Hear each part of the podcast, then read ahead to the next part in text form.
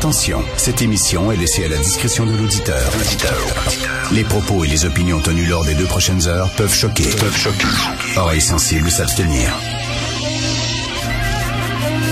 Richard Martineau. Martino. Un animateur pas comme les autres. Richard Martineau. Cube Radio. Bonjour, bon mercredi. Merci d'écouter Cube Radio. On va essayer d'être optimiste. On va essayer d'être optimiste. Ça fait six fois qu'on nous promet de belles réformes. Là, c'est la septième. Euh, C'est certain que chat échaudé craint l'eau froide, mais écoutez, on va donner la chance aux coureurs et on va juger l'arbre à ses fruits. Euh, bien sûr, on va en parler en long et en large aujourd'hui de la réforme euh, du système de santé. Il y a une histoire qui fait énormément jaser depuis hier. hein. C'est cette histoire que Guy Nantel a sorti de discrimination positive à l'Université Laval. Donc, pour une chaire de biologie à l'Université Laval, ce qu'on dit essentiellement, c'est si vous êtes un homme blanc, hétérosexuel, ne prenez même pas la peine d'envoyer votre CV. On veut rien savoir de vous. Discrimination positive. Et là, ce qui est, ce qui est amusant là-dedans, ce qui est un peu ironique, c'est souvent les tenants de la discrimination positive, c'est souvent les mêmes gangs qui chialent contre la protection du français. Hein? Ceux qui manifestent devant l'université McGill, ceux qui manifestent devant Concordia euh, pour la diversité, pour les droits des minorités, toute la gang de woke un peu là qui euh, manifestent pour la discrimination positive sont souvent ceux qui sont contre la loi 96 et la loi 101. Mais que dit les tenants de la discrimination positive? Les tenants de la discrimination positive, ils disent de temps en temps, il faut adopter des mesures extrêmes pour protéger des minorités. N'est-ce pas la loi 101? C'est pas ça un peu la loi 101 en disant ben longtemps les francophones ont été discriminés, longtemps les francophones ont été relégués rangs de seconde zone, hein, des porteurs d'eau, etc. Regardez le film Les Roses de Sébastien Rose. Les francophones au Québec dans les années 50, dans les années 60, c'était vraiment des gens qui étaient exploités là et qui pouvaient pas euh, rêver euh, d'avoir des grands postes. Et donc, on a pris des mesures qui peuvent paraître effectivement radicales à certains, mais pour protéger le français et faire en sorte que de plus en plus de gens parlent français et que le français ne soit plus une langue assiégée et menacée, mais soit une langue forte et fière. C'est un peu ce qu'on dit. C'est drôle que ça marche pour Minou, mais ça marche pas pour Pitou.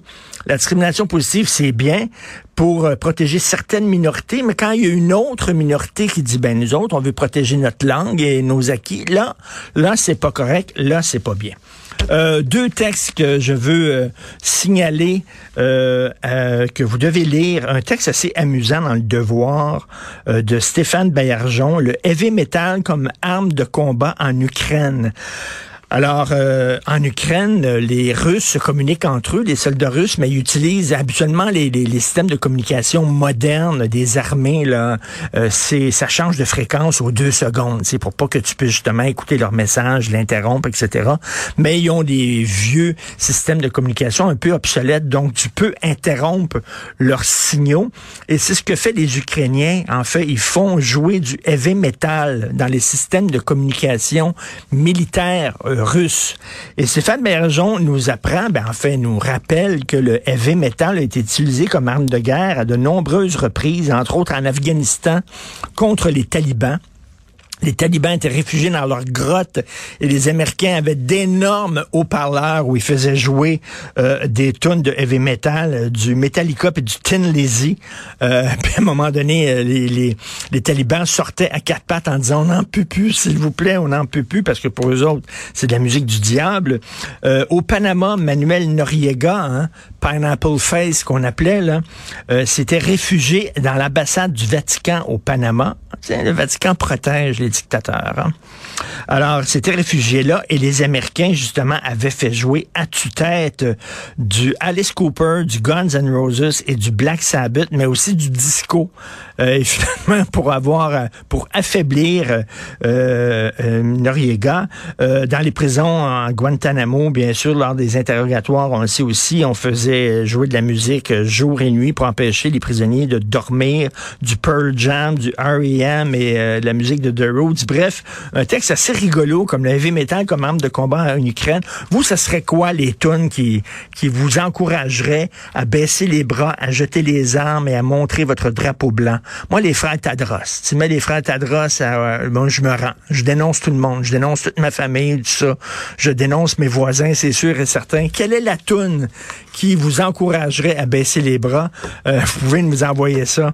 Euh, et un texte très intéressant dans le National Post. Alors, il y a eu un, le comité euh, de l'industrie de la Chambre des communes qui dit que la prochaine fois qu'une entreprise canadienne se fait acheter par une, une entreprise qui est basée dans un État autoritaire, qu'il y a un comité qui devrait analyser sérieusement, faire une analyse complète de cette transaction-là euh, avant qu'elle se fasse, avant qu'elle soit approuvée, pour savoir si cette euh, vente-là d'une entreprise canadienne, un État autoritaire, pose un danger à la sécurité du pays. Parce que peut-être la Chine, par exemple, ou la Russie, ou la Corée du Nord, je ne sais pas quel autre État, pourrait acheter une entreprise canadienne, pas pour des raisons économiques, mais pour des raisons stratégiques et là, on cite par exemple cette, euh, cette industrie canadienne, euh, cette entreprise Néo-Lithium qui a été achetée par une entreprise chinoise. Et le lithium, c'est vraiment le nerf de la guerre ces temps-ci. Le lithium est utilisé, vous le savez, dans les systèmes de communication, dans les téléphones cellulaires, etc., pour les batteries, entre autres. Et là, euh, la Chine a mis la main sur cette entreprise-là. Et le, le, le ministre, le ministre de l'Industrie, M. François François-Philippe Champagne n'a pas finalement fait d'études complètes pour savoir est-ce que cette transaction-là posait une menace à la sécurité du pays.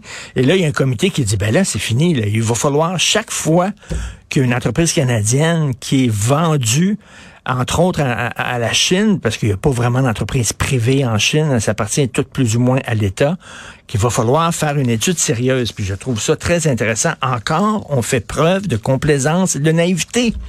On pense que le monde c'est un gros parc d'attractions, que le monde, c'est tout gentil, peuplé de licornes. Non, non. Le monde n'est pas comme ça. Le monde est une jungle. Et peut-être que la Chine veut mettre la main sur une entreprise de lithium au Canada, pas pour des raisons économiques, mais peut-être pour des raisons d'espionnage et de stratégie. Mais nous, on n'est pas comme ça. Au Canada, on est gentil. Fait qu'on a dit, bon, ils, veulent acheter une entreprise. Correct. Là, le comité dit non, non, non. Il va falloir un peu allumer, un peu plus que ça. Bref, nous allons discuter bien sûr du système de santé. Bon, on va commencer tout de suite avec nos collaborateurs quotidiens, Jean-François Lisée et Thomas Mulcair.